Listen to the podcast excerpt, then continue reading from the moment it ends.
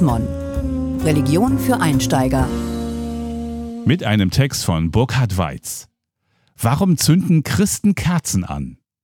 Sie brennen nichts nieder und sie leuchten das Dunkel aus. Unter den vielen Menschen, die am 9. Oktober 1989 um den Leipziger Innenstadtring ziehen, sieht man auf den Videos im Internet Einzelne mit Kerzen in der Hand. Hin und wieder zoomt die Kamera näher heran und man erkennt, wie manche ihre Hände schützend vor die Flamme halten. Offenbar kommen sie gerade aus einer der vier Innenstadtkirchen, die am Abend von 5 bis 6 Uhr zu Friedensgebeten eingeladen haben. Warum sie ausgerechnet mit Kerzen durch die Stadt ziehen, die von jedem Lüftchen ausgepustet werden können?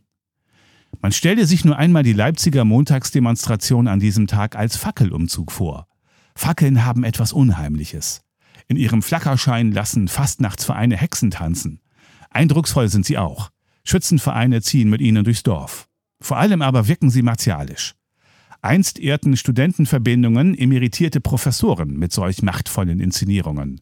Und in den 1930er Jahren, wie auch heute, demonstrieren Nazis, vorzugsweise mit Fackelumzügen, wenn sie beanspruchen, Straßenzüge und Städte zu beherrschen.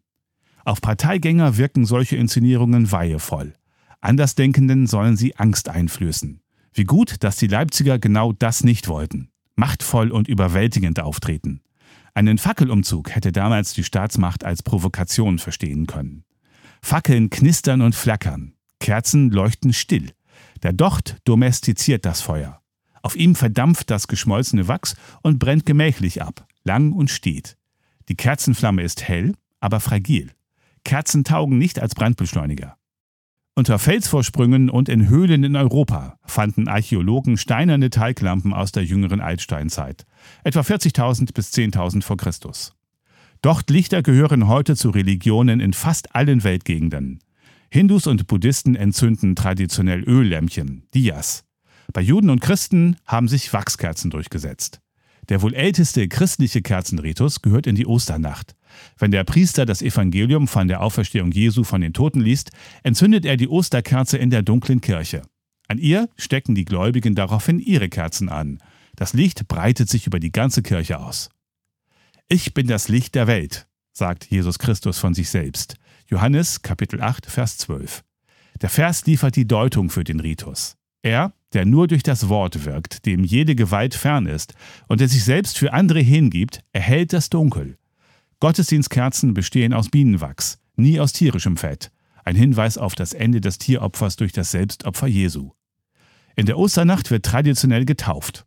Der Apostel Paulus verglich das Unter- und Wiederauftauchen aus dem Wasser mit Jesu Tod und Auferstehung.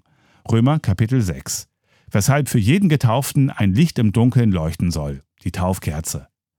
Der Kerzenbrauch wurde für andere kirchliche Feste übernommen, vor allem für Weihnachten. Mit Kerzenweihen und Lichterprozessionen zu Maria Lichtmess endete jahrhundertelang der Weihnachtsfestkreis. Kerzen im Advent läuten ihn heute ein. Als Symbol der Auferstehung Jesu deutet die Wachsflamme auf das ewige Leben, weshalb man Kerzen auch zum Totengedenken entzündet, vor allem zu Allerheiligen, katholisch und am Ewigkeitssonntag, evangelisch.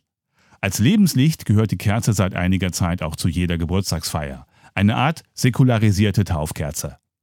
Wenn Christen einer totalitären Staatsmacht oder faschistischen Gewaltexzessen etwas entgegensetzen, dann tun sie das am besten mit Lichterketten. Sie versammeln sich in langen Reihen, schweigend oder singend, mit brennenden Kerzen in der Hand, wie in den 1990er Jahren, als Nazis Asylbewerberheime anzündeten. Es sind ohnmächtige und doch eindrucksvolle Bekundungen der Überzeugung, dass das Leben Besseres zu bieten hat als Hass und Gewalt. Gelesen von Hans-Gerd Martens, November 2019.